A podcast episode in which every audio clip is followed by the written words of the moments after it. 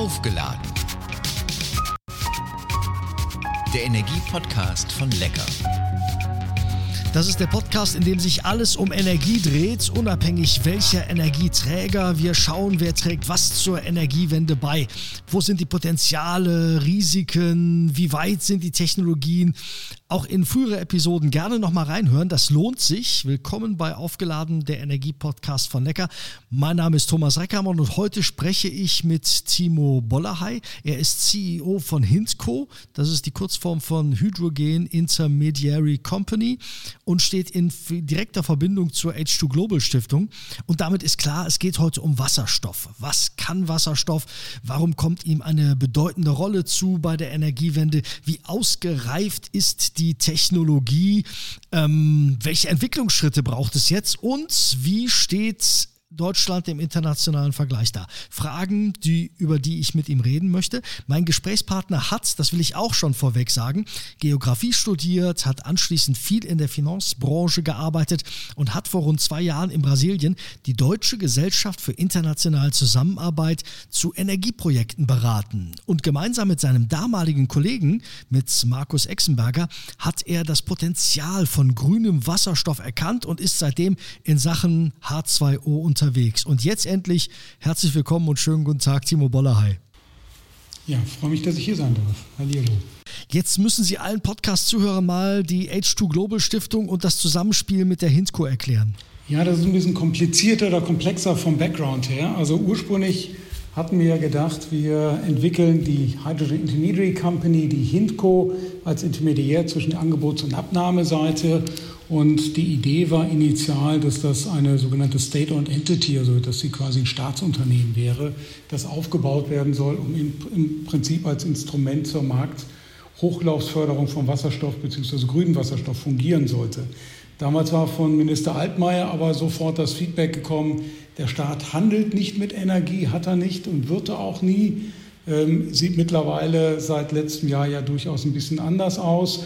Aber da war die klare Vorgabe, die Hinco möge doch bitte privatwirtschaftlich umgesetzt werden. Da soll auch die Industrie, sogenanntes Skin in the Game, also auch hier wirklich aktiv mit eingebunden sein, soll das fördern und soll das Instrument im Prinzip umsetzen. Das war so ein bisschen dann die große Frage für uns, wie soll die Industrie quasi ihr eigenes Förderinstrument umsetzen, ohne dass wir da in Compliance Gestrüpp kommen. Und die Idee war dann eben, oder das Konzept nach vorne gerichtet war, eben, dass wir die gemeinnützige H2 Global Stiftung gegründet haben. Und unter der Stiftung hängt die HINCO als Intermediär, als implementierendes Instrument. Und die Stiftung wird gefördert von mittlerweile fast 60 Stiftungsunternehmen, nicht nur aus Deutschland, aus ganz Europa mittlerweile und der ganzen Welt, die sich über Stiftungsbeiträge, über eine Spende im Prinzip die Stiftung hier finanzieren. Und die Stifter selber haben eben keinerlei Einrede auf die HINCO, auf die Handelsaktivitäten der HINCO, sodass wir da eine Firewall im Prinzip haben zwischen Stiftern und der HINCO durch die dazwischen geschaltete H2 äh, Global Stiftung. Was macht Wasserstoff oder sagen wir präziser grünen Wasserstoff so attraktiv gegenüber anderen Energieträgern? Ja, das große Besonder oder die Besonderheit von, von Wasserstoff, grünem Wasserstoff, ist, das ist ja so eine Art Missing Link, nach der wir ja lange gesucht haben. Wir haben ja die Möglichkeit, Energie erneuerbar herzustellen, ich sage jetzt mal Wind oder Solar beispielsweise. Das Problem ist, diese Energie ist relativ schwer speicherbar und transportierbar. Das heißt eben auch so die Ansätze, wir produzieren die Erneuerbaren da, wo es in, in ausreichendem Maße zur Verfügung steht, in den Wüstenregionen dieser Erde, wenn wir zum Beispiel an Solar denken oder dort, wo kontinuierlich der Wind weht, da haben wir das Problem, wie kriegen wir denn die Energie gespeichert und auch dahin transportiert, wo die Energie verwendet werden muss. Das ist jetzt nicht nur im globalen Kontext, sondern allein schon in Deutschland. Ich sage jetzt mal, wenn in Bayern Grünstrom gebraucht wird, aber an der Nordseeküste wird der Grünstrom produziert, wie bekommen wir den auch dann zeitversetzt oder im Prinzip dann nach Bayern geliefert? Ähm, und die Bayern brauchen ja auch den Strom nicht nur tagsüber, wenn der Wind weht oder nachts, wenn der Wind weht, sondern auch in den Dunkelflauten, die es ja gibt. Auch da muss ja Energie bereitgestellt werden. Und da kommt eben Wasserstoff als Speichermedium und auch als Transportvektor im Prinzip ins Spiel, weil wir eben durch Wasserstoff die Energie umwandeln können, speichern können und transportieren können. Ist denn die Energiewende, so wie wir sie derzeit für Deutschland äh, planen, also weitgehend aus für fossile Energieträger, ist das ohne Wasserstoff überhaupt denkbar? Schwierig. Also es gibt einige Bereiche, da kommen wir zum Beispiel mit Batterie, batterieelektrischer Versorgung, wenn wir jetzt an Transport denken, nicht wirklich weiter. Das ist im Schwerlastverkehr, das auch bei sogenannten PTLs, also Power-to-Liquid-Produkten wie zum Beispiel Kerosin. Die Luftfahrtindustrie ist sehr schwer äh, defossibilisierbar. Das heißt, hier spielt Wasserstoff eine Rolle. Andere Bereiche, ganz wesentlich ist die Industrie, die Chemieindustrie. Klassisches Beispiel ist zum Beispiel grüner Ammoniak, also Ammoniak basierend auf Wasserstoff oder auf Wasserstoffbasis, grünen Wasserstoffbasis hergestellt. Ähm, hier ist ja ein erheblicher CO2-Emittent, der damit eben die Möglichkeit erhält, eben auch CO2-neutral in Zukunft zu agieren. Andere Großabnehmer potenziell sind zum Beispiel ist die Stahlindustrie. Da kann durch die Umstellung auf sogenannte Direktreduktionsöfen kann eben auch Wasserstoff direkt in die Stahlherstellung mit einbezogen werden, sodass wir damit grünen Stahl erzeugen können. Also hier wird Wasserstoff eben eine ganz wichtige Rolle spielen, die ansonsten im Moment über andere Möglichkeiten, technische Möglichkeiten noch nicht zur Verfügung stehen. Über Ammoniak sprechen wir gleich auch nochmal. Ähm Ende Februar hat Bundeswirtschaftsminister Robert Habeck für den Aufbau eines Wasserstoffspeicherkraftwerks in Brandenburg eine Millionenförderung abgegeben. Wie liegen wir eigentlich insgesamt so im Zeitplan, was die Beschaffung und auch den Transport, weil um den geht es ja auch, und dann auch um die Verarbeitung von grünem Wasserstoff äh, geht? Insgesamt haben wir hier schon eine gewaltige Strecke vor uns. Also wenn wir uns auch die Pläne der EU anschauen, ich meine, die haben ja gerade auch in Richtung Hydrogen Bank, die ja jetzt veröffentlicht wurde letzte Woche, die großen Import-, aber auch lokalen Produktionsvolumina, die hier äh, im Raume stehen. Ich sage jetzt mal 10 Terawattstunden äh, zum Beispiel. Das sind gewaltige Volumina zum einen. Im Moment wird grüner Wasserstoff noch, ich sage mal, in Manufaktur, auf dem Manufakturniveau weltweit hergestellt. Ähm, das geht einher auch mit der infrastrukturellen Ausstattung. Das heißt, wir brauchen Speicher, Lagerorte, das ist das, was Sie eben angesprochen hatten, aber auch Transportmöglichkeiten. Hier kommen dann so die Ideen und die Konzepte der sogenannten Hydrogen Backbones, dass das eben Pipeline-basiert dann in Europa perspektivisch angelandet werden kann, aber auch vor allen Dingen innerhalb Europas der Wasserstoff transportiert werden kann. Da sind wir im Moment noch lange nicht. Die ersten Schritte in die Richtung werden gegangen. Das heißt, wir werden jetzt zumindest in der kurzfristigen bis mittelfristigen Perspektive werden wir nicht unbedingt nur über Wasserstoff reden, sondern sehr viel auch über Wasserstoffderivate, wie zum Beispiel Ammoniak, was eben basierend auf grünem Wasserstoff äh, hergestellt wird. Aber hier haben wir jetzt eben schon die Logistikketten, Transportketten, Speichermöglichkeiten um eben Wasserstoff auch zum Beispiel über längere Strecken zu transportieren, weil das dann eben über Schiffe erfolgen kann, über Eisenbahn, über andere Möglichkeiten, die es jetzt schon gibt. Perspektivisch, das wird dann so in den 30er Jahren großvolumig eintreten, wird dann vor allen Dingen das Thema Pipeline-gebundene Anbindung, also Import nach Europa, aber auch der Transport und Weitertransport natürlich innerhalb Europas eine ganz wichtige Rolle spielen. Aber sagen Sie, machen wir uns damit nicht wieder abhängig von anderen, so wie wir es beim Öl und beim Gas auch haben, weil Wasserstoff äh, so, wie wir ihn hier in Deutschland brauchen, wir in Deutschland nicht haben. Das heißt, wir müssen uns äh, Dinge wieder von außen holen? Also ich glaube, es wird zwei, also zwei Aspekte geben. Der eine Aspekt ist, dass natürlich sehr stark auch oder im großen Volumen auch Wasserstoff in Europa, in Deutschland hergestellt werden soll.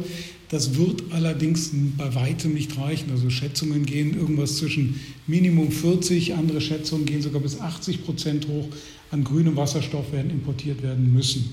Von daher haben wir ja durchaus perspektivisch wieder eine Abhängigkeit von Importen, aber wir haben die, ich sage mal, die erfreuliche Nachricht ist, dass Wasserstoff in sehr vielen Regionen dieser Welt sehr kostengünstig und sehr effizient hergestellt werden kann. Das heißt, wir können jetzt, wenn wir eben gezielt jetzt anfangen, diese Wasserstoffpartnerschaften und Lieferketten global aufzubauen, können wir uns eben wegdiversifizieren von, ich sage mal, traditionellen Energielieferanten und, und ganz neue, ich sage mal, Exportnationen und Exportkanäle hier aufbauen über Regionen in Afrika, in Lateinamerika beispielsweise.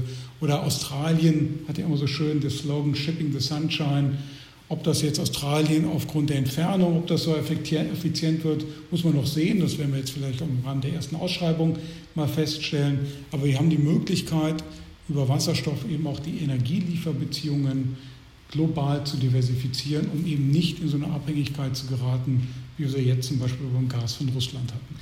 Wie sieht die Zukunft in Ihren Augen aus? Müssen die Elektrolyseure gleich an den Solarparks und den Windparks sein? Oder stellen Sie sich das eher zentral vor mit ganz großen Elektrolyseuren, die das dann äh, wo auch immer hin transportieren? Also ich glaube, da wird es Mischformen geben und, und beides wird es geben. Ähm, es gibt Standorte, da macht es Sinn, da haben wir hervorragende Wind- und Solarbedingungen äh, vorherrschen. Äh, direkt in Hafennähe, da macht es natürlich Sinn, wir bauen in Hafennähe direkt die erneuerbaren Energien auf. Im Hafen oder in, in, in einer Sonderwirtschaftszone neben den Hafen im Prinzip den Elektrolyseur und dann wägen wir noch die anderen chemischen Weiterverarbeitungsanlagen, je nach Produkt, Fischer Tropsch, äh, Haber Bosch, je nachdem, was dort, was dort produziert wird. Und das wird dann direkt im Prinzip vor Ort dann auch in die Verschiffung gegeben beispielsweise. Andere Modelle könnten sein, dass man eben über Überlandleitungen den Grünstrom über äh, PPAs, über Power Purchase Agreements im Prinzip bezieht und den Elektrolyseur dann zum Beispiel in Hafennähe äh, nur installiert. Also da wird es wahrscheinlich in den verschiedensten Regionen dieser Erde verschiedenste Modelle geben. Sie haben vorhin schon das Wort Ammoniak ausgesprochen und da gehen bei manch einem so die Alarmglocken hoch und die sagen, das ist doch äh, explosiv. Ähm, wie gefährlich äh, oder wie sicher ist das Ganze?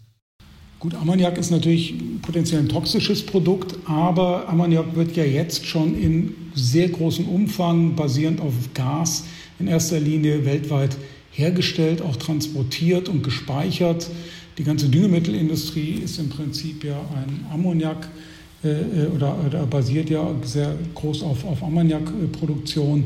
Von daher sind das jetzt schon etablierte Lieferketten. Da braucht man also keine Angst haben. Das sind sehr sichere Standards, die hier auch angewendet werden. Also gerade das ist ja so eine der Möglichkeiten, jetzt eben auf Ammoniak auszuweiten, auszuweichen, solange eben Wasserstoff in Reinform momentan noch nicht wirklich im großen Maßstab transportiert werden kann. Bei Wasserstoff habe ich äh, gelesen, dass die Deutschen da eigentlich relativ weit vorne waren international. Jetzt ist es so, habe ich auch gelesen, dass die Amerikaner gerade dabei sind, uns so ein bisschen den Rang abzulaufen. Ähm, ist das tatsächlich so, weil es beispielsweise so viele Regelungen gibt, die in der EU geregelt werden müssen und das dauert und dauert und dauert und dauert und dauert? Also die die Amerikaner, die wollten ja erst gar nicht so richtig zur Party kommen und dann sind sie aber richtig, richtig eingestiegen über den sogenannten IRA, den Inflation Reduction Act, äh, der letztes Jahr ja unter der, der beiden Regierung verkündet wurde. Der agiert in der Tat derzeit wie so eine Art Staubsauger, der die gesamte, ich sag mal, Wasserstoffindustrie auch aufsaugt, jetzt durch die Verhandlungen mit Frau von der Leyen in der vergangenen oder vor zwei Wochen mittlerweile glaube ich, gibt es da durchaus nochmal auch erfreuliche Perspektiven für die, für die europäische, für die deutsche Industrie, an diesem Staubsauger, an diesem Sog auch mitwirken zu können. Aber in der Tat durch ein relativ einfaches und simples und sehr attraktives System, was durch den IRA geschaffen wurde, ähm, holt, die, holt die USA hier gerade massivst auf, was das Thema betrifft. Interessanterweise, und das ist, ich sage mal, so eine, so eine interessante Notiz am Rande, hat die USA dennoch auch Bedenken, dass neben dem IRA zwar die oder durch den IRA die, die Angebotsseite gestärkt wird, aber die Abnahme, da bestehen immer noch Sorgen, dass in den USA auch wirklich eine Dekarbonisierung in der Verwendung stattfindet, weil die grauen oder fossilbasierten Produkte immer noch so günstig sind, dass selbst durch den IRA viele amerikanische Unternehmen eventuell nicht auf diese Produkte zurückgreifen, sondern diese eher in den Export gehen, sodass wir sogar jetzt vom Weißen Haus bzw. von DOA angefragt wurden, ein Konzept zu entwickeln, wie wir H2 Global, also das, das deutsche oder europäische Förderkonzept, was wir gerade hier aufbauen, äh, im Prinzip auch für, die Hoch, für das Hochskalieren der Nachfrageseite in den USA verwenden können. Also da ist der IRA mit Sicherheit, ich sage mal, wie, wie so eine Art Staubsauger, was ich gerade sagte. Die Europäer stehen massivst unter Druck. Ich glaube, die Ankündigung der Hydrogen Bank von Frau von der Leyen im September letzten Jahres Letzte Woche gab es dazu auch noch mal eine Ankündigung von der Kommission, zeigt, dass die Europäer erkannt haben, dass sie agieren müssen, dass sie schnell agieren müssen. Ob jetzt die Volumina, von denen wir hier reden, vergleichbar ist mit dem, was die Amerikaner tun, sei mal dahingestellt. Auch die sogenannten delegierten Rechtsakte Akte unter RED 2, die also im Prinzip den regulatorischen Rahmen dann auch für Wasserstoff irgendwann stellen werden, sind jetzt kurz vor der Verabschiedung endlich. Das war ein Prozess, der sich anderthalb Jahre verzögert hat.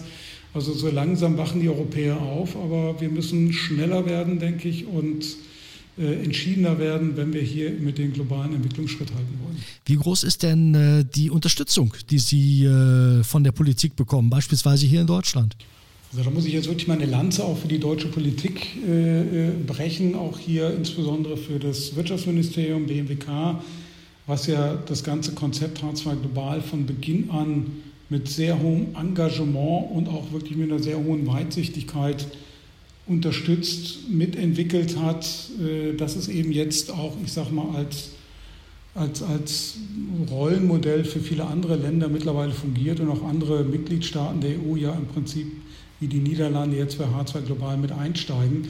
Also ich glaube, da ist schon ein sehr hohes Engagement äh, seitens der Politik vorhanden. Im europäischen Kontext, wie gesagt, tut sich auch einiges gerade, macht es natürlich ein bisschen komplexer mit verschiedensten Mitgliedstaaten, aber ich glaube, die Politik hat die Zeichen der Zeit hier erkannt.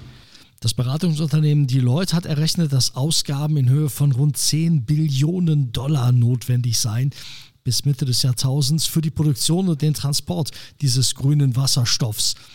Grüner Wasserstoff wird da halt weltweit große Auswirkungen auf die Energiemärkte haben, die in 10, 15 Jahren ganz anders aussehen, als sie das heute noch tun, oder? Auf jeden Fall, genau. Also auch die Investitionssummen, die sind ja gigantisch und deswegen haben wir auch H2 Global geschaffen, weil es wird eben mit, mit staatlichen Subventionen oder mit staatlichen Geldern wird diese Investitionsmaßnahmen, die werden nicht zu stemmen sein. Das kann nur funktionieren, wenn, das, wenn, der, wenn der Kapitalmarkt hier mit ins Spiel kommt, wenn die Privatwirtschaft hier mit ins Spiel kommt.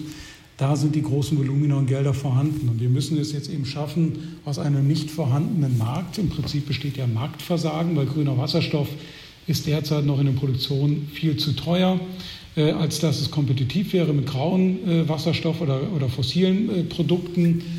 Dadurch, dass es so teuer gibt, äh, ist, gibt es keine Nachfrage. Die regulatorische Unsicherheit ist extrem hoch. Also dieses Marktversagen, dieses Henne-Ei-Problem, das versuchen wir mit H2 Global zum Beispiel über so ein Förderinstrument zu stimulieren, da die Marktreife im Prinzip zu entwickeln, dass dann der Privatsektor, der wirkliche private Markt hier im Prinzip dann zum Zuge kommt, um dann diese gewaltigen Investitionen in Billionenhöhe dann auch stemmen zu können, weil das wird der Staat oder alle Staaten dieser Welt zusammen nicht, nicht äh, bewerkstelligt bekommen. Und der Bedarf ist riesengroß. Also ich habe äh, gelesen vom Nationalen Wasserstoffrat, dass der mal gesagt hat, noch vor dem Krieg der Russen in der Ukraine 44 Terawattstunden bräuchten wir. Jetzt rechnet man schon mit äh, bis zu 90 Terawattstunden. Allein die Stahlindustrie hat einen Riesenbedarf. Das heißt, auch für den Wirtschaftsstandort Deutschland ist diese Technologie fast lebensnotwendig, überlebensnotwendig? Ich denke auf jeden Fall. Wir werden in Zukunft grün produzieren müssen. Jetzt haben wir in Deutschland halt, was erneuerbare Energien betrifft, einen Standortnachteil. Das heißt, wir werden oder wir würden das Risiko sehen, wenn die Industrien dorthin abwandern, wo es grüne Energie in ausreichender Form zur Verfügung steht, dann werden wir eine massive Deindustrialisierung Deutschlands oder Europas feststellen. Da kommt Wasserstoff eben ins Spiel. Wir haben hier eben über, was ich eingangs sagte, über die Möglichkeit, Wasserstoff zu speichern, Wasserstoff zu transportieren, eben die Möglichkeit, diese Energie nach Deutschland zu holen und hier die Standortfaktoren oder die Standortbedingungen für Europa, für Deutschland dahingehend zu kräftigen, dass die Industrie eben auch hier weiterhin produzieren kann. Grün. Grüner Wasserstoff. Abschließende Frage, die ich jedem meiner Gesprächspartner stelle. Wie laden Sie sich auf, äh, Timo Bollerhei, wenn die Akkus mal leer sind? Raus in die Natur mit dem Hund spazieren und wenn es sich irgendwie anbietet, reisen am liebsten nach Afrika. Vielen herzlichen Dank. Timo Wollerhey, CEO von Hintco. Das war aufgeladen, der Energiepodcast von Lecker. An alle Zuhörer und Zuhörerinnen erzählt Freunden, Bekannten, Weggefährten von diesem Podcast, teilt ihn, wenn er euch gefallen hat. Alle Podcasts der Reihe gibt es auch noch und Infos zum Stichwort Energie findet ihr auch unter lecker.de slash Energieladen.